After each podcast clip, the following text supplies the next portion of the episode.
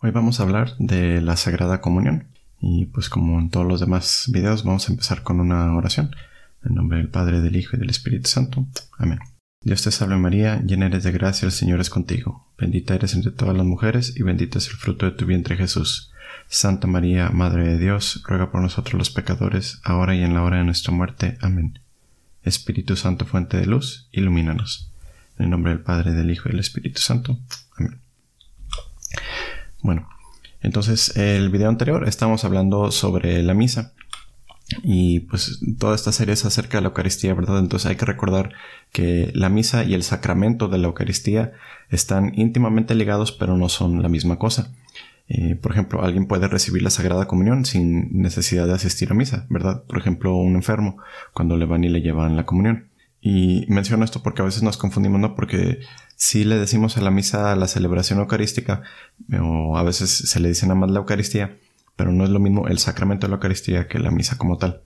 Entonces recordemos que la misa, principalmente que es, es una oración de alabanza, que ya lo había mencionado antes, pero se los recuerdo que pues la mejor oración, la más perfecta oración que podemos hacer es asistir a misa, es estar unidos en el sacrificio de la misa porque tiene un valor infinito, pues porque ahí se hace presente Cristo mismo. Y pues la Eucaristía como tal es Jesús mismo. O sea, la misa es una oración de alabanza y la Eucaristía como tal es Jesús mismo.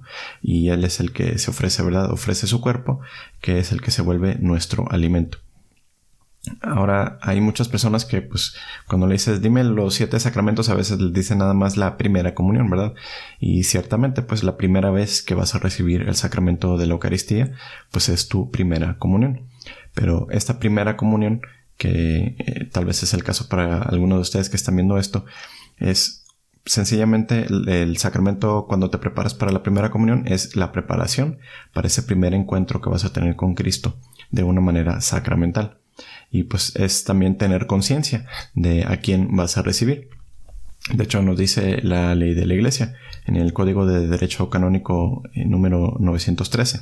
Para que pueda administrarse la Santísima Eucaristía a los niños, se requiere que tengan suficiente conocimiento y hayan recibido una preparación cuidadosa, de manera que entiendan el misterio de Cristo en la medida de su capacidad y puedan recibir el cuerpo del Señor con fe y devoción.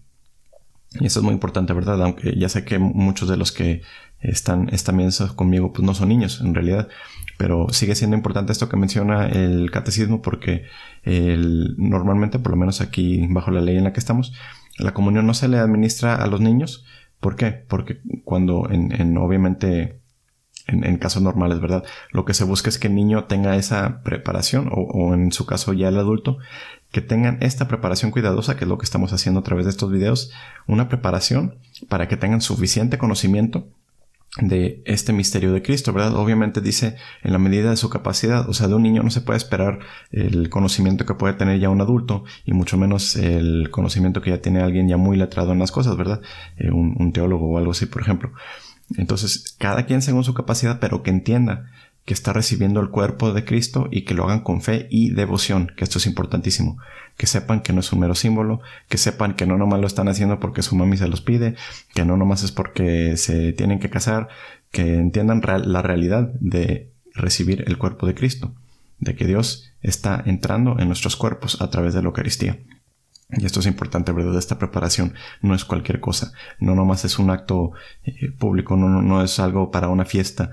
Eso siempre, ay, la fiesta de la primera comunión o la fiesta del bautismo, esto, lo otro.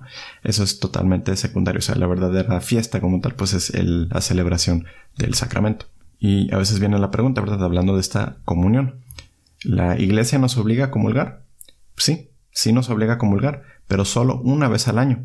Y esto es en tiempo de Pascua. Y el tiempo de Pascua pues suele ser, eh, normalmente se celebra desde la vigilia pascual hasta los siguientes 50 días. Ese suele ser el tiempo de Pascua. Entonces, durante este tiempo es cuando la iglesia nos pide, si no has comulgado en el resto del año, en, este, en esta temporada sí, sí debes de comulgar por lo menos una vez. Y esto es por bien nuestro, para bien de nuestra alma. Recuerden que ya vimos en, en un video anterior, en el capítulo 6 de Juan, pues Jesús insiste mucho en que debemos de comer su cuerpo y beber su sangre porque porque si lo recibimos pues él nos da a sí mismo y a través de él recibimos esa vida que él nos promete. Entonces por eso es importante que comulguemos, porque es para nosotros, a fin de cuentas, que, lo hagamos. No es porque Dios necesite de, nosotros de que es que tenemos que ir a misa y comulgar, sino pues a fin de cuentas, como todo, es un don que nos da Dios a nosotros. Ahora la pregunta, si la iglesia me obliga a comulgar, ¿cuándo debo recibir la Sagrada Comunión? La iglesia recomienda comulgar eh, cuando se participa en la Santa Misa, siempre y cuando se tengan las debidas disposiciones. O sea, si nada más voy en domingo, pues de preferencia si pudieras comulgar, cuanto mejor. Pero si por una u otra razón no, no comulgas, pues, eh, pues ya, depende del caso aquí en verdad. Ahorita más adelante veremos eh, algunos de esos casos. Pero es muy importante lo que pide la iglesia que menciona con las debidas disposiciones. Y esto es, por ejemplo, entender el valor de a quién recibimos, no qué, sino quién recibimos. Porque a fin de cuentas ir a misa pues vamos por Jesús, no vamos por el Padre fulano, no vamos por el coro, no vamos porque está bonito el templo, no voy por la homilía, debo de ir porque ahí está Cristo presente. Entonces lo que se pide es entender ese valor y tener esa reverencia de vida para comulgar, o sea, de que, nos este, quedemos, tengamos claro que nos estamos presentando ante Dios mismo para recibirlo a Él. Y también por esto es importante que no se vuelva una rutina, que no haya tibieza en recibirlo. O sea, que, nuestro fervor eh, eh, crezca, ¿verdad? Con, recibirlo y no nomás que sea como que, ay, lo hago porque todo el mundo también se paró, para que no me vean feo, para que no digan algo, o, o nomás porque pues es algo que siempre hago. Nunca debería ser el caso, nunca debería ser rutina. Por eso la reverencia, que no falte, que no haya esa tibieza. Y lo último que también es muy importante es eh, de vez en cuando se, nos pide, y de hecho eh, tradicionalmente se, pedía, el ayunar de la Eucaristía sacramental de vez en cuando, pero con el sentido de que, de que precisamente para hacernos caer en, cuenta de que tal vez no siempre ya, ya he caído en una rutina, voy, por ejemplo, los que van a misa diario, a veces existe ese riesgo de que pues estoy yendo tan seguido que ya no sé si lo estoy recibiendo con tibieza, si nada más lo hago porque sí, eh, si siquiera estoy haciendo ese eh, acto de ese examen de conciencia de darme cuenta de si estoy recibiendo a Cristo sin pecado mortal sobre mi alma o si lo estoy haciendo como pues nada más por, por seguirlo haciendo, ¿verdad? Como costumbre. Obviamente no estoy diciendo que está mal si recibes eh, diario, ¿verdad? Si, si vas todos los días a comulgar, que bueno, que estés en ese estado de gracia para poder comulgar frecuentemente. Pero este ayuno de la Eucaristía sacramental es algo para que crezca en nosotros ese deseo, ¿verdad? Porque imagínense que todos los días comieras tu platillo favorito, no sé, pizza o, o todos los días comes pastel. Si todos los días comes pastel, pastel, pastel, pastel, eventualmente dejas de, pues dejas de ver que es algo especial, ¿verdad? Porque no todos los días todos pueden estar comiendo pastel. Entonces, pues, aunque sea algo bueno, aunque sea algo rico, pues, si todos los días lo, lo tomas, pues es más fácil que llegues a ese punto de que se vuelve una rutina, ¿verdad? De que lo des por hecho de que, ah, pues sí, obvio, todos los días como pastel. Entonces, a, esto se refiere con, con, este ayuno de la Eucaristía. No es algo que vas a estar haciendo cada ratito. Obviamente, si puedes recibir frecuente, hazlo, qué bueno. Pero que de vez en cuando tengamos ese, esa ausencia es para que crezca el deseo en nosotros. De hecho, antiguamente, el Viernes Santo, en, en la liturgia tradicional, se sentía mucho esta ausencia porque no se comulgaba los viernes Nadie comulgaba los viernes excepto si estabas eh, seriamente enfermo o moribundo. Y el único que comulgaba era el sacerdote celebrante. O sea, si habían otros sacerdotes con él, ellos no, no comulgaban, solo el celebrante, el principal. Y esto en Viernes Santo era para qué? Precisamente para sentir esa ausencia. De hecho, si recuerdan, eh, cuando se celebra el trido pascual, el viernes, bueno, el jueves santo en la noche, ¿qué es lo que se hace? Se vacía el tabernáculo, obviamente se reserva en otra parte de la Sagrada Eucaristía. ¿Y eso es para qué? Para darnos cuenta de que pues en, ese momento pues Jesús se nos va, ¿verdad? Porque Jesús queda preso. Entonces estamos separados de él. Y entonces este símbolo del tradicional del Viernes Santo de, que nadie comulgaba en ese día, porque aparte recuerden que el Viernes Santo eh, no se celebra la liturgia como tal, no, no existe el sacrificio el Viernes Santo, no se hace el sacrificio de la misa. Eh, ¿Es para qué? Para tener esa ausencia. ¿Y para qué es la ausencia? Para que crezca ese deseo. O sea, imagínense que, por ejemplo, volviendo a hablar del pastel, eh, hace meses y meses que no comes tu pastel favorito, ¿no? por decir, un tres leches, eh, que se me antoja. Eh, dices, hace tanto que no lo como porque pues ya, ya, ya lo ves como antojo, ¿verdad? Y también hasta con deseo, ¿no? De que, ay, qué rico sería volver a comer eso que tanto me gusta. Pues también en, en ese sentido humano, ¿verdad? El ayunar de la Eucaristía sacramental, sacramental. Ahorita hablamos de, la diferencia entre eso, de recibirlo sacramental y espiritualmente, pero si ayuno de la Eucaristía sacramental de vez en cuando, pues es para que crezca en mí ese deseo, ¿verdad? Lo mismo el ayuno eucarístico también tiene ese sentido de tener esa hambre física para que nos recuerde de esa hambre espiritual que debemos de tener de recibir a Cristo. No, es lo mismo comer algo teniendo la panza ya llena o teniendo hambre. Entonces, como dicen, decían muchos santos a lo largo de los siglos, hay que intentar que cada vez que comulguemos, que sea con más devoción y más amor que la vez anterior.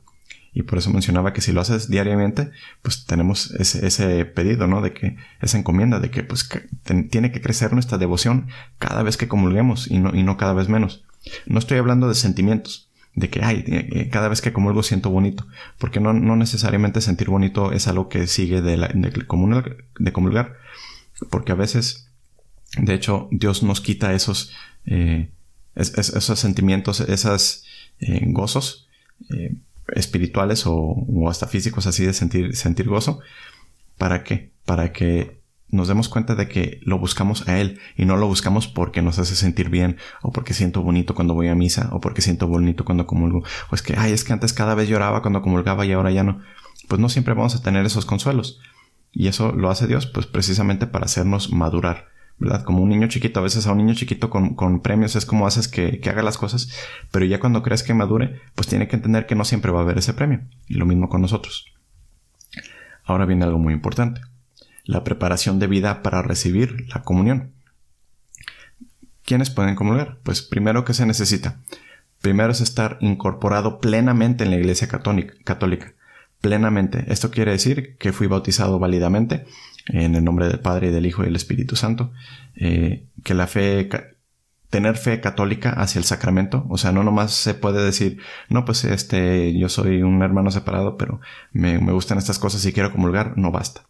Aunque haya sido bautizado válidamente, si no tiene esa fe católica hacia el sacramento, o sea, que cree que Cristo está realmente presente, cuerpo, sangre, alma y divinidad, pero también pues incorporado a la iglesia, o sea, que es parte de la iglesia, pues no debe comulgar por más devoto, por, por más bueno que sea ese hermano separado, pues si no está incorporado a la iglesia plenamente, pues entonces estaría mintiendo con ese acto de comunión. Entonces, de hecho, impedirle a un hermano separado que comulgue no es algo discriminatorio, es todo lo contrario, es un acto de amor. ¿Por qué? Porque le estás impidiendo que mienta con su cuerpo. Porque ya lo habíamos dicho antes, cuando vas a recibir la Eucaristía le decimos comulgar porque estás en comunión con la iglesia, que quiere decir que estás en comunión, estás unido, estás de acuerdo con todo lo que enseña la iglesia.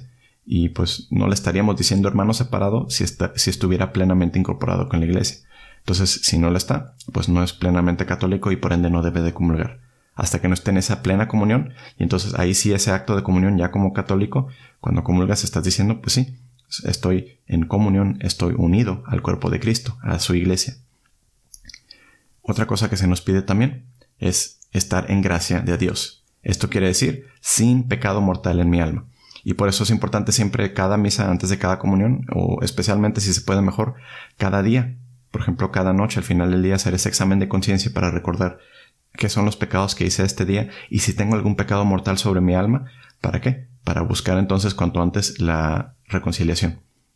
Entonces hay que estar en estado de gracia recibir el sacramento de reconciliación antes de acercarse a comulgar es importantísimo. O sea, si tengo pecado mortal, vete a reconciliar antes con Dios. Y esto nos lo dice el catecismo en el párrafo 1394 que nos recuerda que si tenemos pecado venial en nuestra alma, o sea, lo que no rompe totalmente, eh, no nos separa de Dios, sí hiere la, la relación con Dios, el pecado venial, pero no nos separa de Él. Entonces, la Eucaristía borra esos pecados veniales. Entonces por eso es bueno recibir la Eucaristía para que precisamente nos refuerce, ¿verdad? Para que nos fortalezca. Para, como si fuera una inyección contra, contra un virus, contra una enfermedad grave, pues es para precisamente fortalecer al cuerpo para que cuando venga esa infección, pues lo podamos combatir. Pues lo mismo con el pecado, ¿verdad? Que nos quite ese pecado venial, pero también estar comulgando nos ayuda a mantenernos en gracia para no caer en ese pecado mortal. Y también debemos de tener un espíritu de recogimiento y oración. Y por eso es tan importante que antes de comulgar, ¿qué es lo que hacemos, verdad? El sacerdote levanta una vez más el cuerpo y la sangre de Cristo, nos lo muestra y hacemos un acto de, pues de humildad. Cuando recordamos las palabras del centurión que decimos, Señor, no soy digno de que entres en mi casa, pero una palabra tuya bastará para sanar mi alma. ¿Y esto qué estamos haciendo? Pues agarrando este espíritu de recogimiento y oración. ¿Para qué? Para recordarnos que cada vez que vamos a comulgar, en realidad no somos dignos. Nadie es digno. Nadie se ganó. Nadie se merece estar enfrente de Cristo y recibirlo. Nadie se lo merece porque todos somos pecadores. Entonces ese espíritu de recogimiento y oración pues es importante, ¿verdad? Para que tengamos esa pausa antes de comulgar y no nomás irnos como en piloto automático y decir a quién estoy recibiendo y cómo lo estoy recibiendo en mi alma. ¿Cómo está mi alma? ¿Está lista? ¿Está preparada para él? ¿O tengo que hacer algo antes de, de ayudarlo a entrar? Otra cosa para recibirlo debidamente, pues es ese ayuno eucarístico que mencionaba. Ahora el ayuno eucarístico pues ha sido relajado bastante, entonces es bastante fácil guardarlo, que es nada más estar sin haber recibido alimento alguno una hora antes de comulgar. O sea, si la comunión, si a las 12.40 están comulgando, entonces a las 11.40 ya debí de haber dejado de haber comido cualquier cosa, ¿verdad? Esto incluye café, esto incluye jugos, incluye cualquier cosa que no sea agua pura eso rompe el, ayuno. Cualquier cosa que no sea agua pura rompe el ayuno. Cualquier alimento, por más mínimo que sea, rompe el ayuno. Pero también les recuerdo, ¿verdad? Que siempre existen, pues obviamente la, iglesia no va a pedir lo que es imposible. Si una persona por razones de salud, por alguna enfermedad, eh, por ejemplo, eh, un diabético o, alguna persona que pues tiene esa necesidad de comer, eh, tal vez es la única misa a la que puede asistir, pero necesita comer por razones de salud, o sea, por alguna razón grave, más bien. Si por una razón grave esa persona tiene que eh, comer antes de, comulgar, no está rompiendo el ayuno eucarístico. También, por ejemplo, recibir medicinas. Si te tuviste que tomar una pastilla justo antes de, la misa porque pues es, tu hora, tampoco estás rompiendo el ayuno eucarístico porque es algo necesario. Pero, por ejemplo, si acabas de desayunar y vas a misa, pero pues no, no hay una razón grave por la que tuviste que comer, o sea, simplemente pues tuviste que desayunar, pues entonces no comulgues. Como mencionaba antes, ¿verdad? O sea, no, ya había mencionado en otro video, no es estrictamente obligatorio que tengas que comulgar cada vez que vas a misa. Mejor por esa reverencia a Dios y guardando ese ayuno eucarístico, pues si no estás dispuesto en ese momento, pues no lo recibas y ya. No, no estás pecando contra Dios por no, no haber comulgado. Peor sería que sabiendo que pues no, no guardaste el ayuno, vas a comulgar de todas formas. Otra cosa muy importante, eh, menciona la iglesia, pues es la actitud corporal. O sea, esto tiene que ver con los gestos, con cómo me estoy comportando. O sea, si, si estoy ahí de, de pies cruzados, distraído, viendo a la gente durante toda la misa, pues mi actitud corporal que está diciendo hacia Dios. No tanto hacia la gente, no tanto hacia el, sacerdote, sino hacia Dios, cómo me estoy portando en su casa y cómo me estoy portando ante Él y ante el sacrificio. Porque acuérdense que había mencionado en un video anterior que la misa es un sacrificio. O sea, imagínense que estamos presentes ahí en el Calvario, en la cruz, a los pies de la cruz de Jesús, viéndolo ahí, ofreciéndose por nosotros, muriendo por nosotros. ¿Te estarías portando así? ¿Estarías todo distraído y, y portándote como si estuvieras en cualquier otro lugar? Y también por lo mismo con esta actitud corporal, pues también se habla de la vestimenta, ¿verdad? O sea, estás ahí en un acto eh, totalmente solemne, estás presenciando pues el más grande acto de amor de Dios por nosotros. Y si yo ando, por poner un ejemplo, ando de, chanclas, con shorts, o sea, con las pijamas con las que me levanté, no, no me molesté en arreglarme para estar presente ante Dios, pues eso que dice de mí. Eso que dice de cómo, cómo lo respeto. Porque esa actitud corporal, muchas veces la gente dice, ay, pero a Dios qué le importa lo que me pongo. Pues no, nada. O sea, naciste desnudo, ¿verdad? Pero esa actitud corporal no nomás es para los demás, sino también es para nosotros. Porque imagínense, es muy diferente de si, si vas a un lugar y te vistes así como que muy de flojera, a que si sabes que te tienes que arreglar y ponerte todo, todo guapo, todo bonita, eh, si te vistes bien y te arreglas bien para, para ese evento, pues sabes que no estás yendo a cualquier cosa, ¿verdad? O sea, todo ese tiempo que me tomó prepararme, pues es porque a lo que voy es importante. Y muchas veces olvidamos de eso, ¿verdad? A veces queremos volver esa fe en algo meramente mental, algo meramente espiritual, y olvidamos también que pues, somos cuerpo y alma, somos las dos cosas, y volveremos a ser cuerpo y alma después de la resurrección. Entonces, eso corporal nos afecta mucho. Entonces hay que cuidar esos gestos, hay que cuidar esa vestimenta, cómo me estoy presentando ante Dios.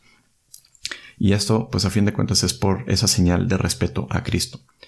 Y de hecho, en el, Vaticano, en, muchos templos a las entradas, pues tienen, tienen un letrerito donde te dice, eh, no puedes andar eh, mostrando o vestido de ciertas formas y, lo hacen ¿por qué? Pues como una señal mínima de respeto a, Dios y al lugar en el que estás presente, ¿verdad? En ese santuario donde se lleva a cabo el, el sacrificio de Cristo en la cruz. Y por último, la iglesia nos pide estar debidamente dispuestos.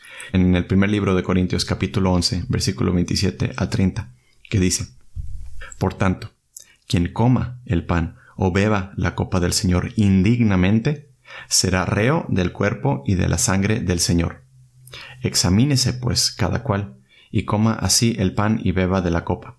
Pues quien come y bebe sin discernir el cuerpo, come y bebe su propio castigo por eso hay entre vosotros muchos enfermos y muchos débiles, y mueren no pocos. Si nos juzgásemos a nosotros mismos, no seríamos castigados, mas al ser castigados somos corregidos por el Señor, para que no seamos condenados con el mundo.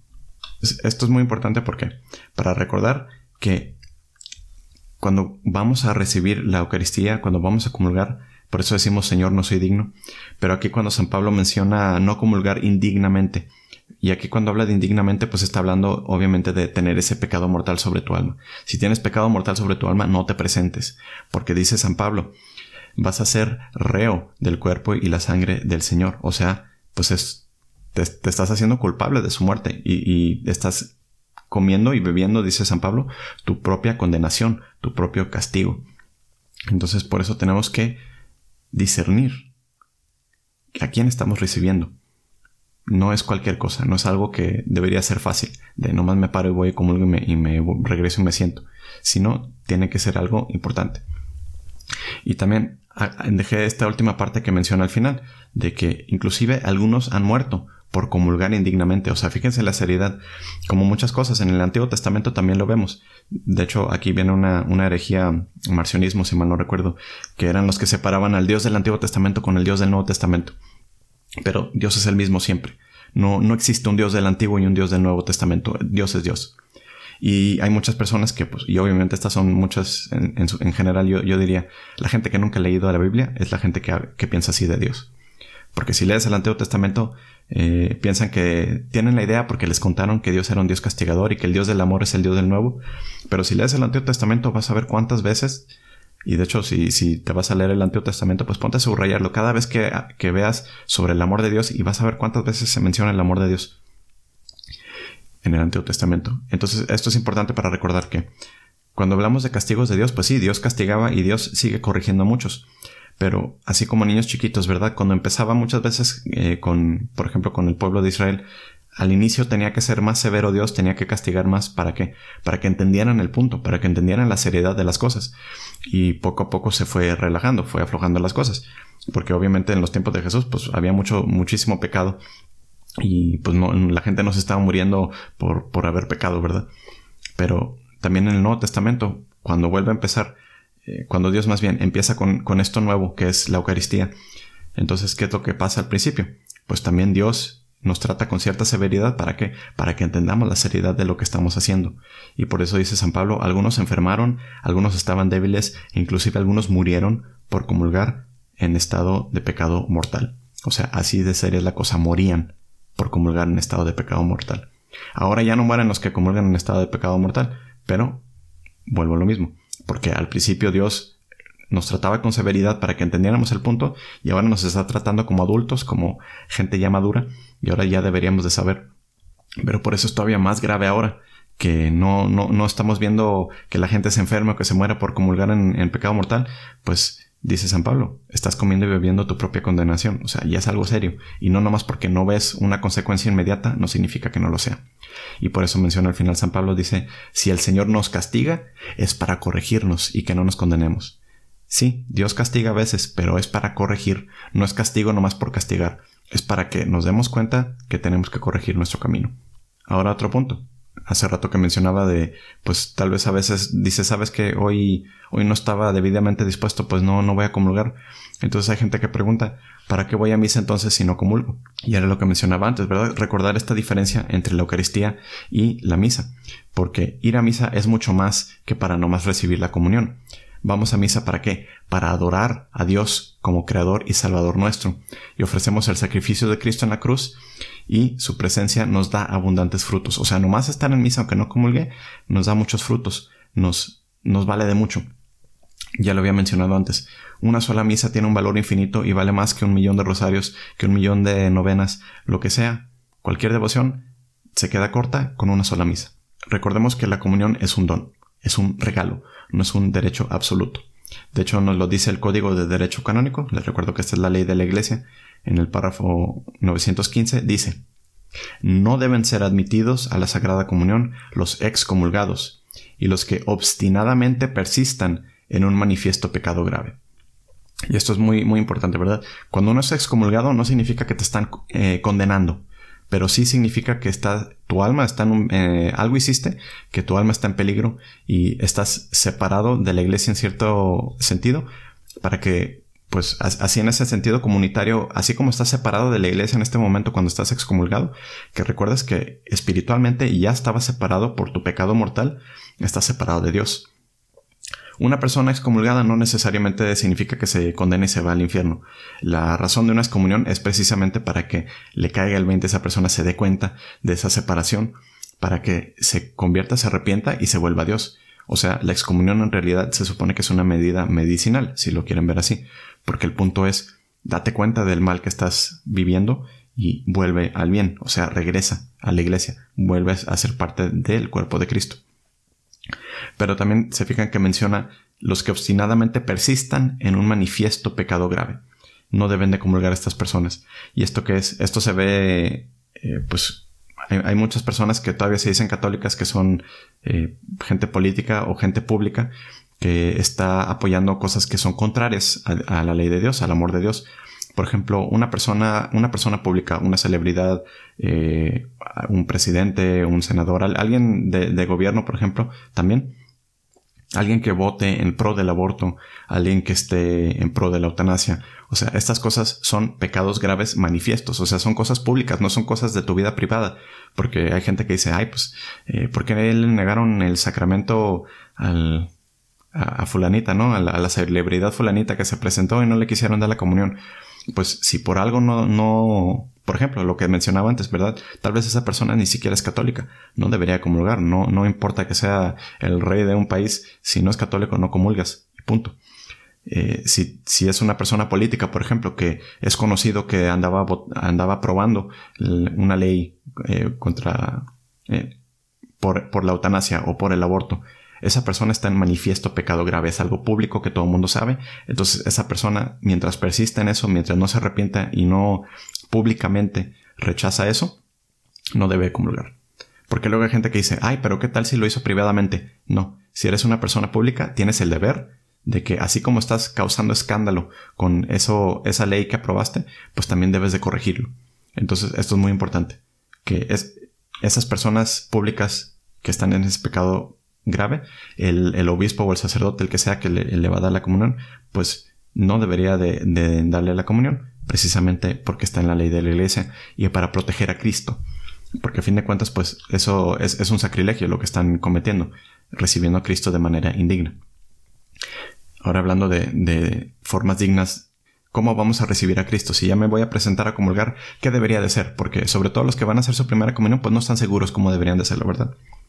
Primero les menciono la, la, versión preferente de la iglesia, que siempre ha sido tradicional. De hecho, se veía mucho con el Papa Benedicto cuando celebraba sus misas, que tenía unos reclinatorios. Y esto se ve mucho también en los templos antiguos, que tenían pues un, un, riel de comunión eh, al, frente, donde se encaba uno. Y esa es la forma eh, preferida, ¿no? Que estés de rodillas y que recibas en la lengua. Y pues la forma más fácil de recibir en la lengua, pues dicen, cuando estás hincado, alzas la cabeza, o sea, que esté la cabeza apuntando hacia arriba, saca bien la lengua, aunque tal vez digas, ay, guácala o lo que sea, tú saca bien la lengua, cierra los ojos, y es muy importante que cierres los ojos cuando vas a comulgar, Porque muchas veces tenemos ese reflejo de que si vemos que se acerca, nos queremos acercar. Y muchas veces, ¿qué es lo que pasa por andarnos acercando, moviendo? Pues el sacerdote ya, ya sabía hacia dónde iba a darte la comunión. Y como te moviste, pues terminas chupándole los dedos al, sacerdote, ¿verdad? O, o, te pegan los dientes o algo, ¿no? Porque, porque te estás moviendo. Entonces, ese cerrar los ojos para evitar ese reflejo de, andarnos moviendo que, que nos deposite la Sagrada Comunión en la lengua, eso, eso es lo más fácil. Y de hecho, en, la, en, la, forma tradicional de comulgar, pues de rodillas con la lengua, así como les digo, los ojos cerrados, la lengua para afuera, el sacerdote nunca te va a tocar la lengua, porque lo hace con cuidado y como no te estás moviendo, pues entonces es, muy fácil que él, él, pueda depositar la Sagrada Comunión directamente sobre tu lengua sin tocarte. Y obviamente, si, si no puedes estar de rodillas, lo que también se, se nos recomienda mucho, pues es mínimo hacer una genuflexión, ¿verdad? Justo antes de comulgar, de hecho, de preferencia, si, si hay una persona delante de ti, cuando esa persona esté comulgando, ahí tú vas y te arrodillas. Porque hay, personas que a veces tienen la costumbre de que justo cuando están por comulgar van y, se ponen de rodillas y pues a, veces este, ahí el, sacerdote no sabe si te vas a quedar hincado o te vas a parar. O, a veces pues nos, paramos muy repentinamente pues que no, que no haya el riesgo de que le vayamos a tumbar la, sagrada hostia de, la mano al sacerdote, ¿verdad? Entonces, de preferencia pues nos, nos hincamos antes. Pero si vas a quedarte hincado, pues ahí sí te hincas cuando te toque comulgar. Otra cosa que también se, nos pide es, de ser posible, evitar la comunión en la mano porque, y, de hecho por eso en México, por ejemplo, eh, la forma tradicional de comulgar no es en la mano. En Estados Unidos es, muy común esa práctica, pero en, en México no. ¿Y por qué? Porque los obispos bien saben, y por eso solo se hace en tiempos de alto riesgo que se pide que se comulgue en la mano. Dicen, porque existe mucho riesgo de que pase un ultraje contra Cristo. Por ejemplo, que sea robado para misas negras. Y eso es algo que pasó, pasaba mucho en las misas, sobre todo en las misas papales, donde hay tanta gente comulgando que muchos como tienen la mala costumbre de recibir en, la mano, pues se las dan en la mano. Y entonces las personas recibían en la mano y no comulgaban al momento. De hecho, se, se les pide, cuando comulgues en la mano, tienes que recibir enfrente del ministro que te esté dando la comunión. O el ministro extraordinario en su caso. Y muchas personas pues nomás lo recibían en la mano y se iban y que era lo que hacían, pues lo guardaban. Y, yo incluso lo vi, o sea, que, en internet habían sitios donde te estaban vendiendo hostias consagradas de la misa del Papa Juan Pablo o de la misa de, fulano. Y muchas veces se usan para, para estas cosas malvadas, ¿verdad? Para misas negras, misas satánicas. Pero también existe el riesgo, porque dices, no, pero yo, yo sí comulgo reverentemente. Cuando comulgan en la mano, cuando tú comulgas en la mano, fíjate de que no caigan fragmentos al piso, porque es muy, es muy fácil que a veces hay personas de que pues tienen la costumbre de si sienten algo en la mano se andan limpiando las manos y cuando recibimos a la Sagrada Eucaristía pues no deberíamos hacer eso. Cuando terminemos de comulgar, fijarnos que en los dedos y en la mano no quede ninguna migaja, ninguna partícula por más pequeña que sea, porque ahí también está Cristo presente.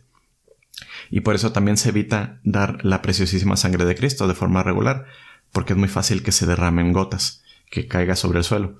De hecho, inclusive yo lo he visto que muchas veces en, por lo menos aquí en Guadalajara, es muy común la, la que es que pongan la Eucaristía en, en, la sangre de Cristo y te den a comulgar bajo las dos especies. Y es muy común ver que de repente eh, pues cae alguna gota, ¿verdad? Sobre todo en, en, la patena, que es la que tienen los, los acólitos.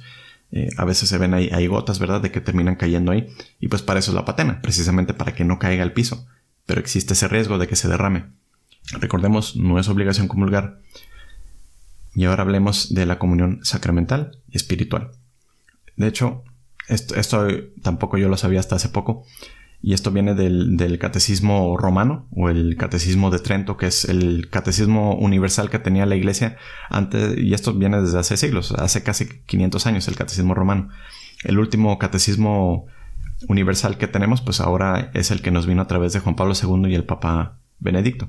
Entonces el cardenal Ratzinger. Pero en este catecismo romano, la sección 3, número 8, se menciona sobre las tres formas de recibir la Eucaristía. Tres formas de recibir la Eucaristía. El primero es sacramental, el segundo es espiritual y el tercero es sacramental y espiritual. Fíjese muy bien esa diferencia. Dice sobre el que nada más comulga sacramentalmente. Dice quien comulga sacramentalmente es alguien que está en pecado mortal y como está en pecado mortal no recibe los frutos y come y bebe su condenación, como ya cubrimos hace ratito. come y bebe su condenación. O sea, alguien que comulga sacramentalmente, por ejemplo, si yo estoy viviendo en adulterio y voy a comulgar, sí recibí a Cristo sacramentalmente, o sea, comulgué sacramentalmente, pero espiritualmente no recibí ningún fruto. No recibí nada de gracia, de hecho todo lo contrario. Ahora tengo más pecado mortal sobre mí porque cometí sacrilegio. Entonces, esta es la peor forma de comulgar nada más sacramentalmente, porque tenía pecado mortal sobre mi alma. O sea, conscientemente sabía que teniendo pecado mortal y no me importó y fui a comulgar de todas formas. Obviamente, si por alguna extraña razón hice mi examen de conciencia, fui, hice todo esto, comulgué, y después, por ejemplo, no sé, tal vez viendo este video me doy cuenta de que algo de lo que hice era pecado mortal, pues no, en ese momento que comulgaste no tenías conciencia, entonces pues no era pecado mortal recibir a Cristo, porque no, no lo estabas haciendo conscientemente. Pero ahora que tienes esa conciencia de pecado mortal, pues ahora sí, vete a, confesar para que la próxima comunión que recibas, pues ahora sí sea con frutos y que no sea con pecado mortal. La segunda forma de comunión es la espiritual. Nada más comunión espiritual. Y esto, pues, alimenta el deseo de recibir el pan celestial físicamente, ¿verdad? Pero también sí recibimos los beneficios de comulgar.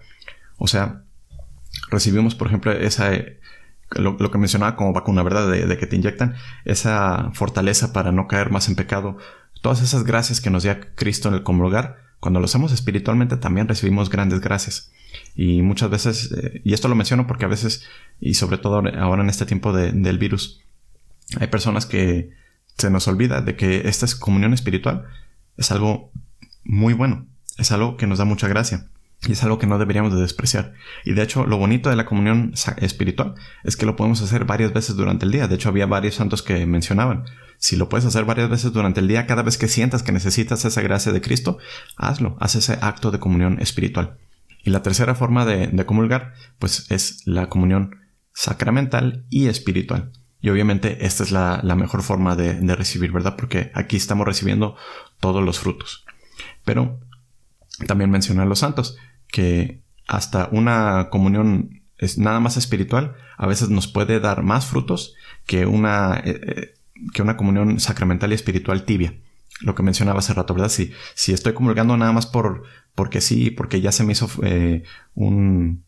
Pues ya, ya, se me hizo como un ir todos los días, se me hizo un hábito nada más ir a comulgar porque sí, pues obviamente no estoy recibiendo las mismas gracias a que si, por ejemplo, ahorita en estos tiempos que estamos separados de poder celebrar siquiera la, la misa, pues que crece acá ese fervor, ese deseo de Cristo en mí.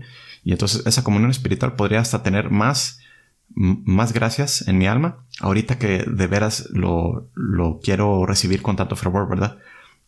Entonces, no, no estoy diciendo que entonces ya no comulgues eh, sacramentalmente, ¿verdad? Porque esa es la mejor forma de comulgar. Pero lo menciono porque pues ahorita en estos tiempos aprovechemos esas gracias que podemos recibir.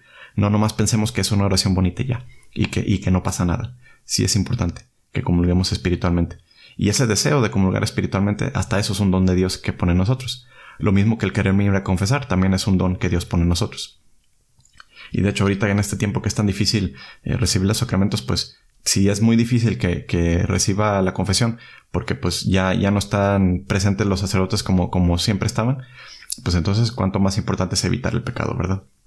para estas comuniones, siempre, sobre todo en cuando vamos a comulgar espiritualmente, es importante que antes de que hagamos, hagamos la, el acto de comunión espiritual, que hagamos algún tipo de acto de contrición. Entonces hay, muchos actos de contriciones cortos, pero les menciono, por ejemplo, este acto de contrición que les pongo también en pantalla. Dios mío, me arrepiento de todo corazón de todos mis pecados y los aborrezco, porque al pecar no solo merezco las penas establecidas por ti justamente, sino principalmente porque te ofendí, a ti sumo bien y digno de amor por encima de todas las cosas. Por eso propongo firmemente, con ayuda de tu gracia, no pecar más en adelante y huir de toda ocasión de pecado. Amén. Y ahora preparémonos para hacer este acto de comunión espiritual. Creo, adorable Jesús mío, que estáis realmente presente en el santísimo sacramento del altar, en cuerpo y alma, carne y sangre, divinidad y humanidad. Os adoro, Dios y Señor mío, y amo sobre todas las cosas. Deseo recibiros en mi alma, pero como ahora no puedo recibiros sacramentalmente, venid a lo menos espiritualmente a mi corazón. Dulcísimo Jesús mío, como si ya os hubiese recibido, os abrazo y me uno todo a vos. No permitáis, Señor, que vuelva jamás a abandonaros. Sed para mí el gozo de mi vida, mi viático en la hora de mi muerte y mi premio en la eternidad. Os ruego por mí y por todos cuantos me son afectos. Amén.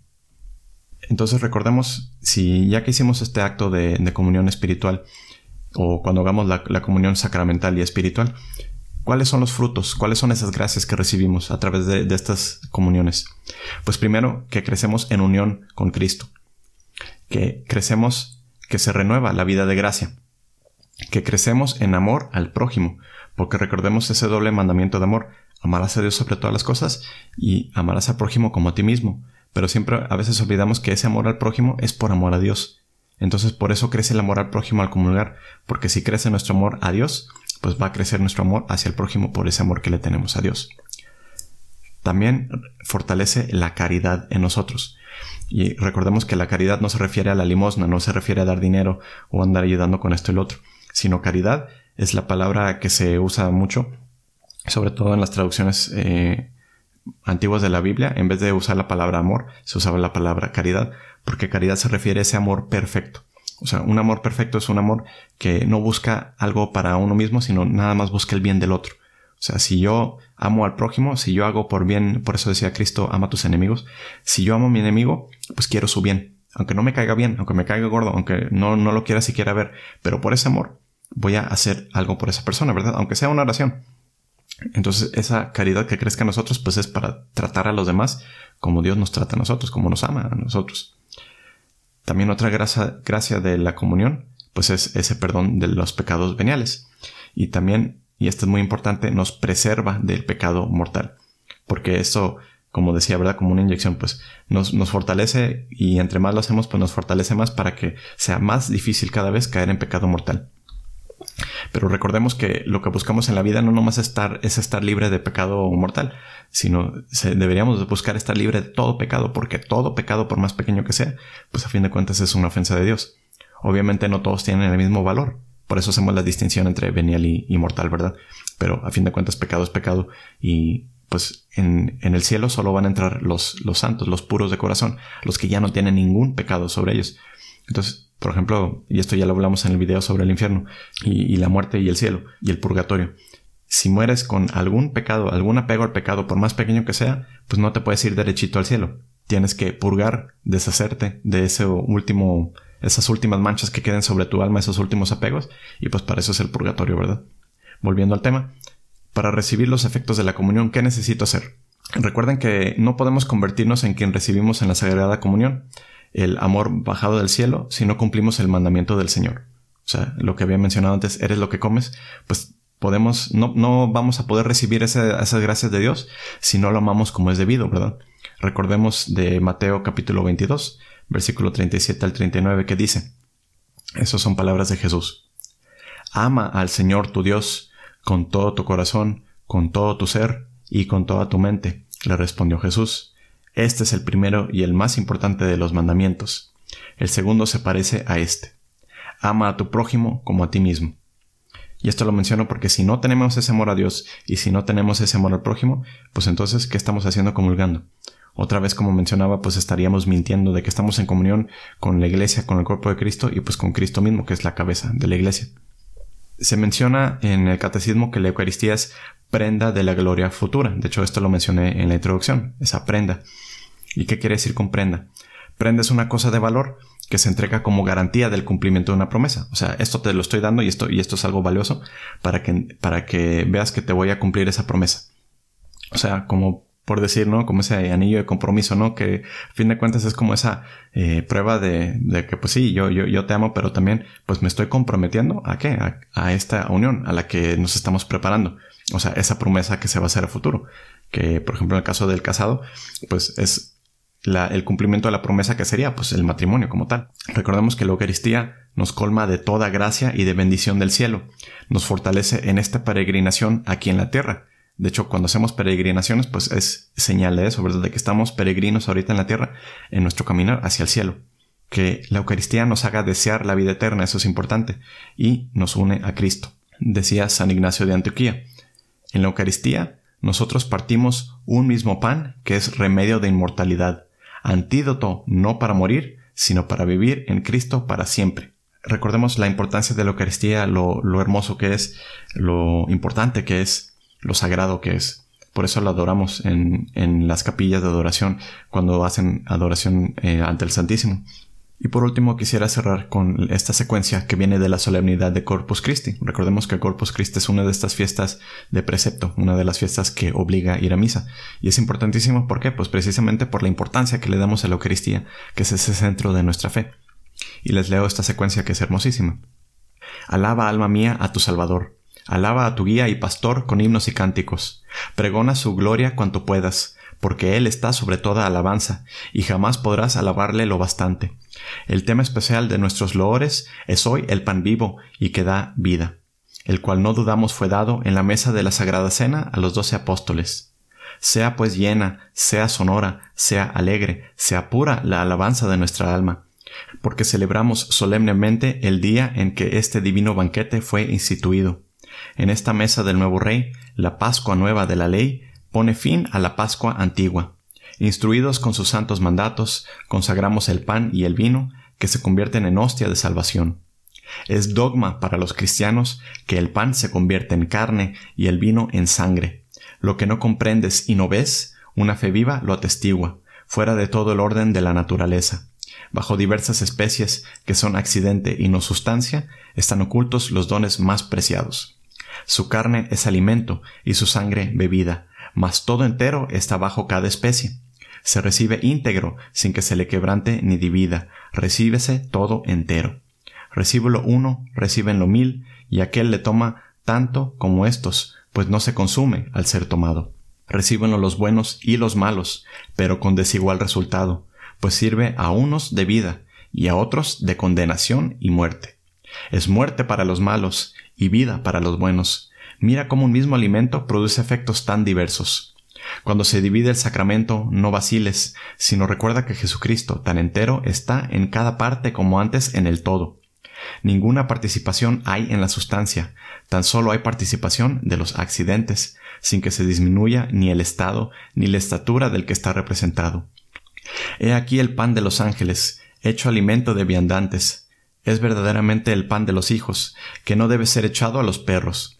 Estuvo ya representado por las figuras de la antigua ley, en la inmolación de Isaac, en el sacrificio del Cordero Pascual y en el maná dado a nuestros padres.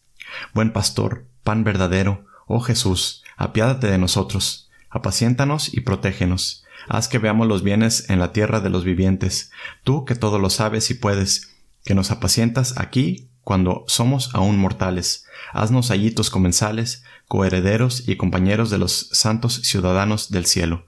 Amén. Aleluya. Y bueno, espero que les haya servido mucho esto y de hecho si se quieren regresar a ver la secuencia, se fijarán como mucho de lo que viene aquí es lo que ya hemos estado cubriendo en los videos, ¿verdad? Y solo queda pendiente pues el último video, la quinta parte, donde vamos a hablar sobre abusos litúrgicos respecto a la Eucaristía. Dios los bendiga.